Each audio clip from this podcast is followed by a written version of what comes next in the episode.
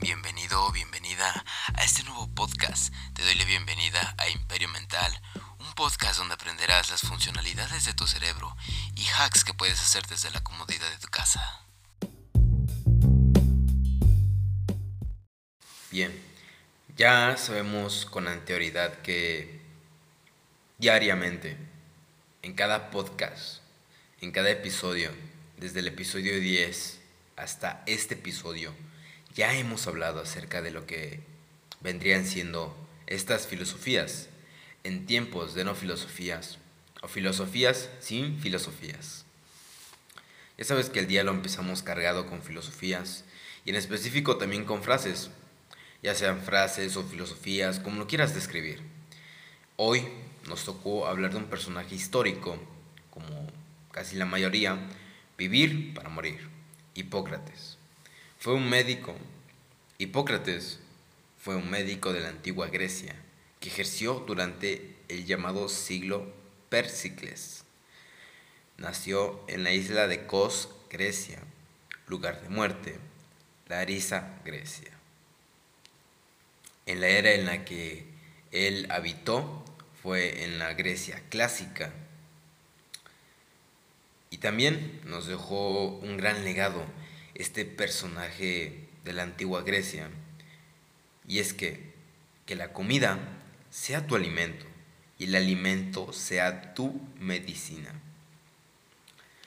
Es una manera bastante sencilla de digerir esta filosofía y dirigir esta reflexión ante todas esas personas que no han tenido el orden alimenticio siempre han corrompido las reglas de no comas un día hamburguesas, papas y refresco, no comas un día refrescos, o más bien no tomes. No hagas y no comas lo que de verdad no te gustaría tener en un futuro.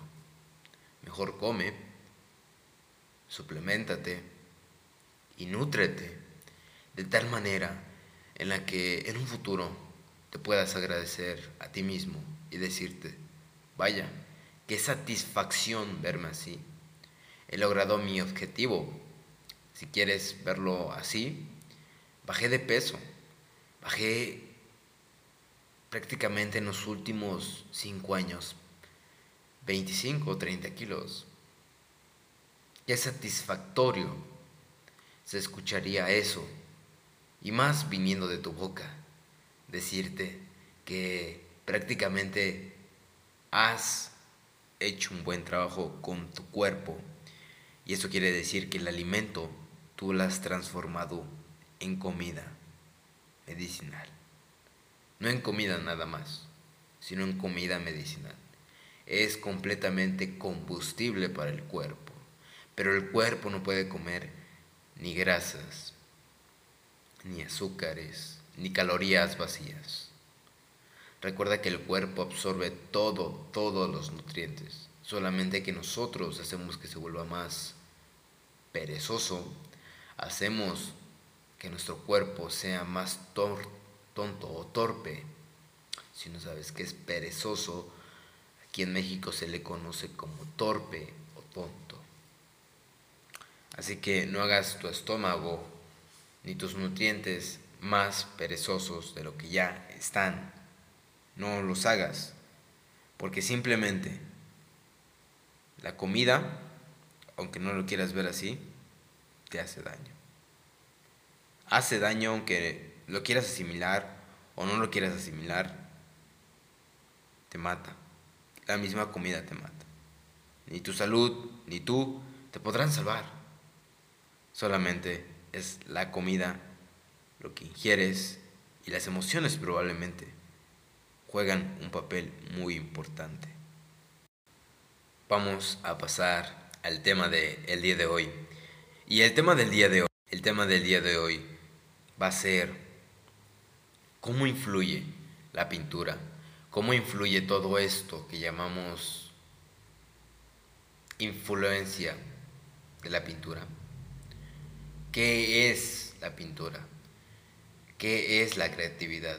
¿Qué es estos colores maravillosos que a simple vista los vemos desde lejos y nos llama mucho la atención verlos. Que es, hoy hablaremos acerca de cómo influye la pintura en nuestra vida cotidiana y qué es lo que llama o lo que capta tanto nuestra atención de cuadros, de colores, de formas, de todo en general relacionándose con la arte. Te voy a leer un breve texto y después de leerte este breve texto te voy a dar mi conclusión. El término arte corresponde a toda actividad con un fin estético comunicativo para que las personas tengan una manera de expresarse en sentimientos, ideologías, vida, experiencias, recuerdos, entre otros. Este es un componente de la cultura y puede variar dependiendo el, país, la situación y la región en que se ha desarrollado en estas distintas sociedades del arte, cómo es apreciado por la población y cómo influye en la vida cotidiana. La influencia del arte ante la sociedad tiene ventajas y desventajas. En relación como estas, se ha utilizado algunas ventajas como formar la recreación sana para alejar la población de vicios, tales como drogadicción, alcoholismo, prostitución, etc. Forma de plasmar los pensamientos y emociones que influyen en nosotros en dicho momento construye una forma efectiva de relacionarse con las personas de nuestro entorno y las sociedades. Algunas desventajas son que utilizar el arte puede dañar o parte de la mayoría, deteriorar la propalidad ajena.